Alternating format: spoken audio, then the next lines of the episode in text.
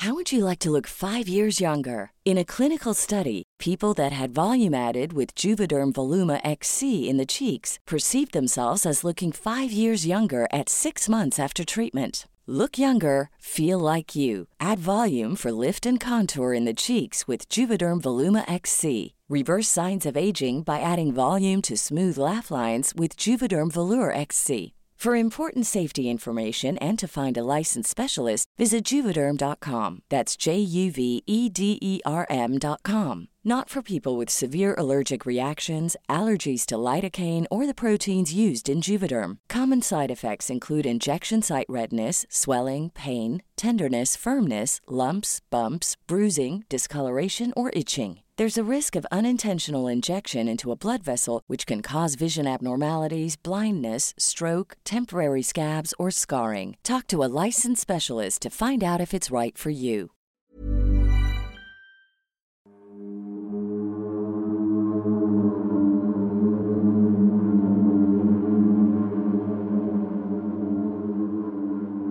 Le dicen a la familia que David está poseído, pero no por un demonio, sino por 43 demonios. Estaba premeditado. Ese hombre estaba preparado para lo que iba a pasar.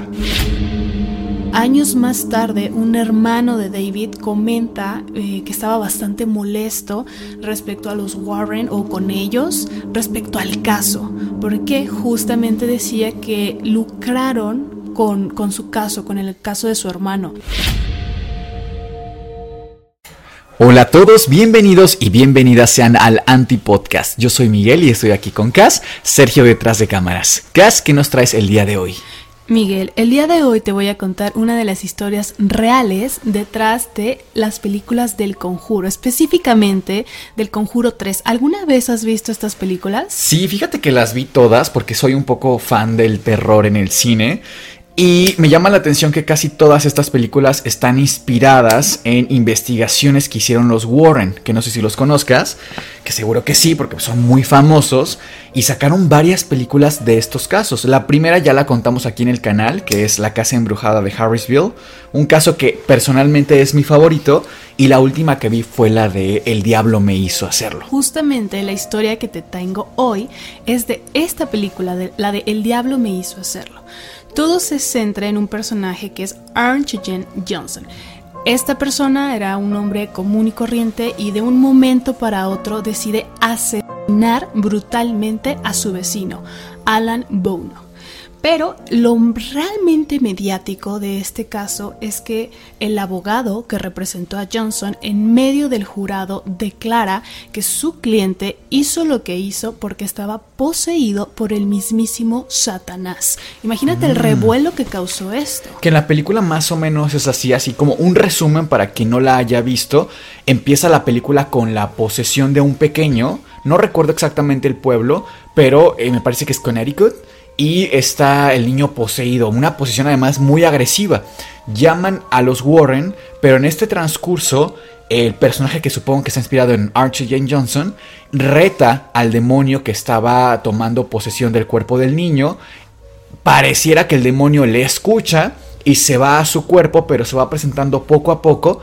Y, e igual en la película comete este crimen y sí creo que apelan a la posesión, pero aquí la intervención de los Warren es muy interesante porque si bien me parece que no fueron testigos del juicio, sí apoyan muchísimo la teoría de que fue por una posesión. En efecto, las similitudes que tiene el caso real con la película considero que son bastantes. Como bien mencionabas, todo inicia con un niño llamado David, David Glatzel. Es un niño de aproximadamente entre 10 11 años que es poseído. Todo comienza cuando su familia, justamente en Connecticut, van a ver una casa. Una casa con la finalidad de comprarla, están revisando opciones y desde el momento uno en el que David pone un paso ahí, comienzan a pasar cosas extrañas, pero solamente para David.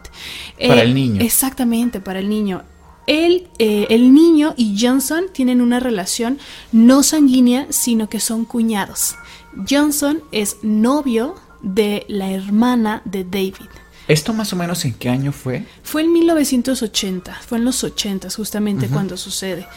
Entonces, pues bueno, fueron a ver la casa y demás, deciden incluso comprarla y prácticamente desde el momento uno, David, el niño, comienza a ver cosas extrañas, empieza a tener visiones, alucinaciones, ve monstruos, incluso hay un, hay un comentario de la mamá que a mí me llamó mucho la atención para que entendamos un poco el terror que realmente el niño estaba viviendo. Fuera o no fuera real, porque esa era su realidad, lo que él veía me parece grotesco, te explico. Un hombre de grandes ojos negros, rostro delgado, con rasgos de animal, dientes afilados, orejas puntiagudas, cuernos y pezuñas. Eso es lo que el niño veía y se lo contó a la mamá. Sí, él constantemente lo, lo, comentaba, oye, yo estoy viendo esto, empezó a tener moretones, arañazos, pero comúnmente todo esto sucedía por las noches fue que empezó a empeorar, que ya llegó un punto en el que solo no era en las noches. Incluso de momento lo asociaron con terrores nocturnos. Mm, Creyeron, bueno, es una casa nueva, etc. Incluso una casa vieja. Pero ya que fuera incluso en la mañana, prácticamente tanto en el día como en la noche, el niño estaba sufriendo constantemente. En algún punto se reporta que la mamá o algún otro miembro de la familia Glatzel viera algún tipo de actividad poltergeist, movimiento de algún objeto, algo anormal. De hecho, no, particularmente todo le sucedía a David. Y fíjate que aquí, mm, metiendo un poco mi cuchara, me llama la atención que no hay un reporte como tal de que lo hayan llevado a una clínica médica, que le hayan dado tratamiento médico como tal. Yo en primera mm. instancia pues pensaría que tenía algún trastorno psiquiátrico o algo así, pero no es el caso. De hecho, ellos lo primero que piensan es en actividad paranormal, mm. Y llaman a la Iglesia Católica para que le, le, hicieran justamente un exorcismo. Ellos lo estaban solicitando, pero la Iglesia Católica no, no lo aceptó. Decía que no cumplía eh, con todas las condiciones el caso. Se tienen como un checklist, ¿no? Unos requisitos, los vas llenando y si no los cumples no te aceptan para un exorcismo. Justamente, entonces eh, al momento de verse pues tan presionados porque la cosa iba empeorando, justamente ya incluso el niño tenía convulsiones, o sea, ya era algo muy grave. Es que deciden contactar justamente a los Warren. Entonces es ahí cuando ellos pues entran al caso y todo se vuelve pues más mediáticos porque estas personas son sumamente famosas y desde esa época ya tenían gran auge, me explico. Fue cuando ellos comienzan a llevar el caso y en efecto le dicen a la familia que David está poseído, pero no por un demonio, sino por 43 demonios. Me parece a mí algo increíble y quisiera hacer una pequeña pausa para conocer tu opinión acerca de las investigaciones de los Warren. Mm. Que si bien son muy, eh, bueno, yo los considero personas muy estudiosas, muy letradas, que constantemente estaban adquiriendo información, pues no sé, se me hace un poco particular, por decirlo de alguna manera, decir, tiene 43 demonios este niño. Sí, a mí también se me hace raro que tengan un número tan específico. Fíjate que los Warren tienen una historia muy interesante porque eh, desde que son los dos niños no se conocían, se conocen hasta los 16 años, 17 años de edad cada uno. Eh, me parece que Ed Warren tiene un año más de edad que Lorraine. Lorraine crece en un em, ambiente muy católico, incluso está en una escuela para monjas, y desde muy niña ella relata que empieza a ver luces que le salen a las personas, una especie de energía de colores que ella lo llama las luces de las personas. Después ella investiga, lee y se da cuenta que es lo que se conoce vulgarmente como el aura de las personas. Que te habla de la energía, te habla de incluso la personalidad que tiene cada quien. Con el paso del tiempo ella empieza a adquirir ciertas habilidades psíquicas y ella se considera a sí misma una medium. Ella tiene, supuestamente lo relata, la capacidad de llegar a una casa y decir aquí hay una influencia maligna, una influencia demoníaca. Por su parte, Ed, el esposo, igual desde los 5 años de edad, relata que dormía solo y tenía enfrente de él un ropero muy grande y en, en, medio de la noche, la madrugada, se abren las puertas solas y salen unas pequeñas luces del ropero y algunas tenían caras humanas. Y relata incluso que hay una que le llama mucho la atención, que es un rostro de una mujer anciana. Desde ahí su fascinación por lo paranormal. A los 16, 17 años se conocen entre ellos, igual en Connecticut, son de ahí, justamente. y se hacen de un clic muy grande, justo por la parte paranormal, además de pues el tema romántico. Con el paso del tiempo, y aquí para mí empieza lo interesante también como investigadores, antes de estudiar demonología, porque Ed es muy culto en esta parte de la demonología, de la, del estudio de los demonios y las jerarquías demoníacas y los exorcismos, antes de estudiar todo eso se vuelve pintor y de hecho es muy hábil, tiene muy buena técnica para la pintura. Y lo chistoso es que llegan a una casa, ya siendo pareja, se plantan afuera de la casa, una casa que además Lorraine dice, esta casa tiene actividad paranormal, desde afuera, sin meterse, y empieza a pintar Ed la casa. Con su técnica la empieza a pintar afuera, afuera de la casa. Y Lorraine le va diciendo, aquí hay un espíritu, aquí hay un demonio, y los empieza a pintar Ed junto con la descripción que le da Lorraine. Llegan a la casa del dueño, tocan la puerta, mire, eso está pasando en su casa. Le vendemos el cuadro. Si nos lo compra, además nosotros le hacemos la investigación gratis. Y yo tengo un pequeño aquí comentario con esta parte porque si bien creo que no está mal vivir de lo que uno sepa hacer, también creo que desde aquí sabemos que es un negocio y es un negocio clarísimamente. Ellos lo manejan mucho como que les regalábamos la investigación, entonces ayudábamos. No sé, yo aquí difiero un poco porque los Warren tienen muchas investigaciones, por ejemplo la de Annabelle, que también fue un caso real.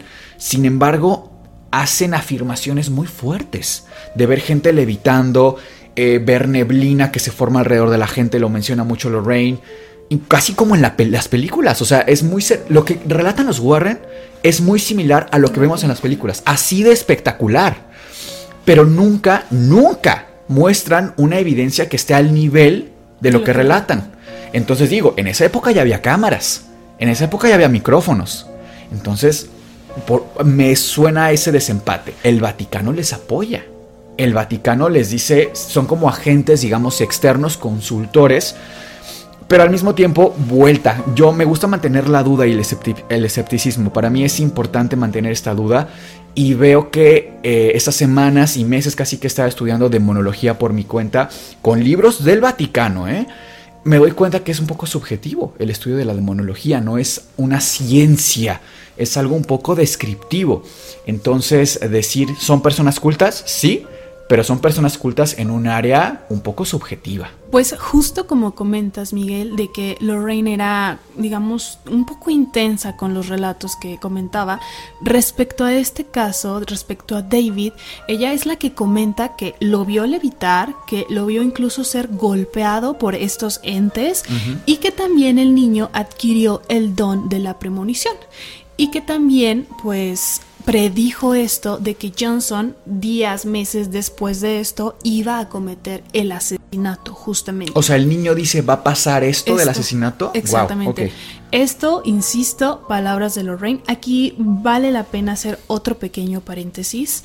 No hay datos que demuestren de que a David se le dio atención médica, psicológica, ni antes, durante, ni después de, todo este suceso, mm, ¿no? Pero años más tarde, un hermano de David comenta eh, que estaba bastante molesto respecto a los Warren o con ellos respecto al caso, porque justamente decía que lucraron con, con, su caso, con el caso de su hermano, que él consideraba que en ningún momento fue un tema paranormal, sino que después a, David se le dio atención psiquiátrica, psicológica y que mejoró bastante y no volvieron a suceder este tipo de, cosas, ¿no? Pero, insisto, solamente fue algún comentario que salió en alguna eh, publicación, pero no hay datos exactos de, no sé, ¿no? Cuando tenemos, recibió tales medicamentos y demás. Pero me llama la atención que sí es muy dispar la información, ¿no? O sea, el hermano dice, no era nada paranormal, fue algo meramente médico. Psiquiátrico. exacto, y Lorraine incluso dice, lo vi evitar. El don, perdón, de predecir el futuro me parece muy fuerte. Que cabe mencionar aquí que el don de predecir el futuro, el Vaticano ha comentado que sí los demonios, algunos demonios pueden tener esta facultad, ¿eh? especialmente los demonios de alto rango. En algún punto, Cass, resulta que digamos, sale el demonio, se logra exorcizar efectivamente a David ¿En qué momento pasa el demonio a Arn? ¿Qué pasó ahí? justo pues el tratamiento que los Warren les sugieren a la familia es pues lo vamos a tener que exorcizar. Si la Iglesia Católica dijo no, no lo podemos hacer, nosotros lo tenemos y lo vamos a hacer. Fue entonces que a David se le empezó con una serie de exorcismos. La familia estaba presente y el novio de su hermana, es decir, Debbie es la hermana de David. Novia de Archie Johnson. Exactamente, estaban presentes en algunas de estas sesiones. Pero Johnson no era precisamente el más creyente en este tipo de prácticas. Digamos que estaba por compromiso, por cumplir con su novia, ¿no? Y presenció algunos de estos exorcismos. Se cree que fue que en este momento, en alguno de estos exorcismos, que eh, justamente el demonio se transmite al cuerpo de Johnson. Probablemente porque en esta actitud un poco retante de yo no creo lo que estoy viendo, yo soy muy escéptico, yo, etcétera, pues el demonio decide pasarse al cuerpo de Johnson. Sí, en la película incluso sí lo reta directamente, ¿no? De no deja al niño en paz, ven conmigo, algo así supongo que pasó más o menos. Más o menos, quizás un poco más intenso en la película, más bien en la vida real fue una más una carga de escepticismo incluso de meditar un poco lo que estaba viendo, lo que estaba sucediendo, ¿no? En esa, en esa habitación. Un día, después de terminar una sesión de exorcismo de David, Johnson decide regresar a su casa. De camino a su casa, mientras conducía su automóvil, tiene un accidente automovilístico contra un árbol. No fue grave para él, no resultó herido, pero sí fue bastante aparatoso, digamos. Se cree que desde ese día fue pues su primer día de posesión demoníaca, justamente. Días después después eh, sucede justamente el asesinato. Fue un poco extraño porque él nunca mostró algún patrón de conducta extraña.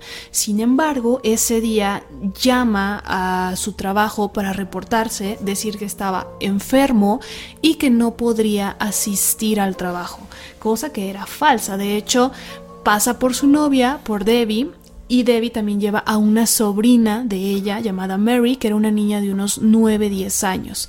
Va a la perrera donde Debbie trabajaba y las invita a desayunar. Justamente Alan Bono, quien es la víctima en este mm, caso, era el dueño de la perrera, era quien era también el rentero de la casa donde vivía Johnson y era el empleador de Debbie. O sea, era, una relación, digamos, cercana. Si bien no de amistad, pues sí tenían un trato cercano, ¿no? Le rentaba la casa y era el que le daba trabajo a la novia de Debbie. Deciden ir incluso a desayunar, almorzar y se toman algunos tragos. No se menciona en ningún momento que haya sido un exceso de alcohol, o sea, ni ninguna otra sustancia. Ni ninguna otra sustancia. Estuvieron en un restaurante X. Deciden regresar todos a la perrera y es ahí cuando comienza lo extraño. En algún momento Alan Bono decide tomar a la niña, a Mary, de nueve años. Todos se ponen intensos porque pues no se sabe si quería de ella o qué estaba pasando, si a él sí se le pasaron los tragos y Johnson reacciona de una manera extrema. Saca un cuchillo de unos 12-13 centímetros de largo y lo comienza a apuñalar desesperadamente en muchas ocasiones. Vamos, incluso el corte que realmente lo mata es uno que iba desde el corazón hasta el estómago, o sea, fue algo muy brutal. Todo esto fue en cuestión de minutos y lo presenciaron mm. las personas, Debbie, su sobrina de Debbie, fue algo muy fuerte. Entonces, justamente, pues fueron parte del jurado, tuvieron que ir a testificar. Las personas que vieron el crimen comentaban que era como si no, no fuera Johnson, como si no fuera su novio, que incluso tenía sonidos de animal, como si estuviera gruñendo un animal brutal, brutal, brutal. Johnson, después de cometer este brutal asesinato, corre y desaparece. No sabían dónde estaba. Fue hasta unas horas después que lo encuentran aproximadamente 3 kilómetros de distancia de donde había ocurrido todo esto. En efecto, lo detienen porque había muchísimas pistas, evidencia, Sí, mucha gente lo vio además, claro Y pues lo, lo, multan, lo ponen en prisión preventiva y le dan una fianza de 125 mil dólares. Realmente su juicio fue pues muy corto porque era muy evidente que había sido él, sino que lo espectacular es que genuinamente sus testigos, sus familiares, incluso su abogado, creían que sí había sido una posesión demoníaca, porque él en ningún momento manifestó alguna conducta extraña hasta ese día. A mí particularmente me llama la atención que ya llevara este cuchillo. ¿Por qué, no quiso ir a trabajar ese día? Justamente no lo sé. Eh, más o menos el juicio duró unas 15 horas que se repartieron en tres días, lo declararon culpable y le dieron 20 años de prisión. Si bien no fue mucho tiempo, porque normalmente hay casos igual o más graves que les dan hasta cadena perpetua, ¿no? Le dieron 20 años, pero él solamente pasó cinco años por excelente conducta en la prisión. Que es algo bastante común en Estados Unidos, o al menos lo era en la época, ¿no? Sí, como dices, llama la atención que, no que tuviera el cuchillo en un lugar público por... Y fíjate que el Vaticano ahí lo que menciona es cómo actúan los demonios y desde la Biblia, ¿eh? con muchos personajes, cómo actúan los demonios en tema de algún tipo de opresión demoníaca o ya una posesión, que es como el grado que sigue. Y lo que menciona el Vaticano es que los demonios en general no son capaces de llegar a tanto, digamos. Los demonios según esto trabajan por tentación. Tienen la posibilidad, literal lo mencionan los textos, ¿eh? de insertar en tu imaginación algún pensamiento o alguna idea y de ahí que tú lo construyas lleva a otro, a otro apartado. Ya demonios más poderosos tienen la capacidad de posesión y depende de muchas características de la persona, de qué estaba haciendo, de etcétera. Pero sí creo que fue un parteaguas ese y el caso de Annalise Mitchell en cómo llevan a lo jurídico un tema demoníaco, ¿no? Años después, mientras, incluso mientras él estaba en prisión, se casó con Debbie y continuaron juntos y hasta hace no mucho esta película, me parece, Conjuro 3, se estrenó en el 2021 y poco antes de que la película se estrenara, Debbie murió. Y respecto a la vida actual de Johnson, se cree que sigue vivo y lo último que se supo de él fue gracias a Lorraine, quien más o menos en el 86 comentó que estaba trabajando con algún terrateniente de ahí de su pueblo en Connecticut y no se sabe más de él a la fecha. Y cuéntame Miguel, ¿qué opinas de todo este caso? me parece interesante. La parte paranormal yo la apelaría a que llama la atención como empezamos con el caso de un niño y que se traspola a un completo desconocido, digamos, a nivel sanguíneo. Me refiero a que si pensamos en un trastorno psiquiátrico, incluso a un tumor, yéndonos muy específicos neurológicamente, ¿por qué no tiene ninguna línea consanguínea? O sea, esa línea ahí me corta, digamos, médicamente es sospechoso. Eh, llama la atención porque trae el cuchillo, como digo, es muy raro. Sin embargo, por el tipo de trabajo puedo entender que para cierto uso cortar cable, cortar madera, incluso, depende. Eh, pero, vamos, que no es un cuchillito, un cúter. Mm. Eh, eh, para cortar piel, para cortar además, hacer un corte, como dijiste, del corazón al estómago, debe ser un cuchillo de varios centímetros. Y además con un mango fuerte, con un mango que te soporte el arrastre contra la piel y contra la carne y contra el músculo y las fascias.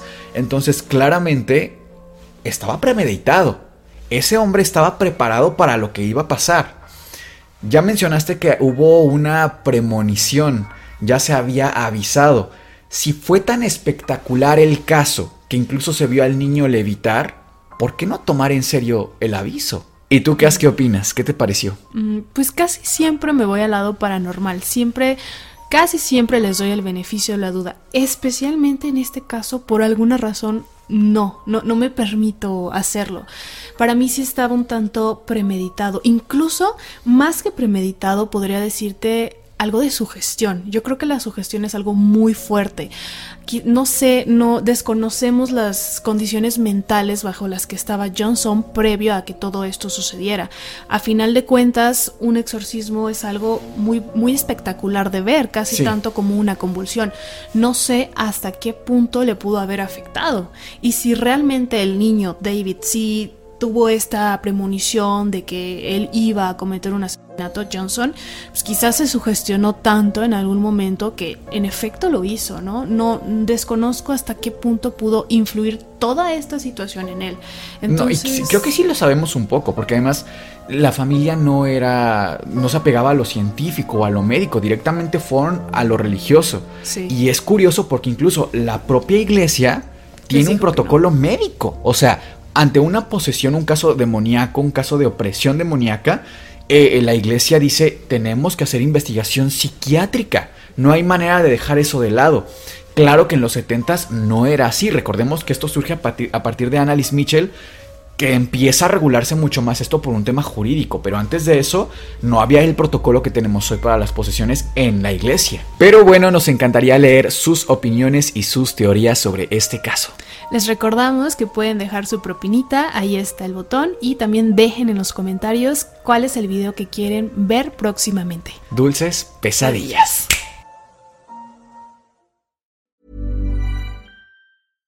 How would you like to look five years younger? In a clinical study, people that had volume added with Juvederm Voluma XC in the cheeks perceived themselves as looking five years younger at six months after treatment. Look younger, feel like you. Add volume for lift and contour in the cheeks with Juvederm Voluma XC. Reverse signs of aging by adding volume to smooth laugh lines with Juvederm Volure XC. For important safety information and to find a licensed specialist, visit juvederm.com. That's J U V E D E R M.com. Not for people with severe allergic reactions, allergies to lidocaine, or the proteins used in Juvederm. Common side effects include injection site redness, swelling, pain, tenderness, firmness, lumps, bumps, bruising, discoloration, or itching. There's a risk of unintentional injection into a blood vessel, which can cause vision abnormalities, blindness, stroke, temporary scabs, or scarring. Talk to a licensed specialist to find out if it's right for you.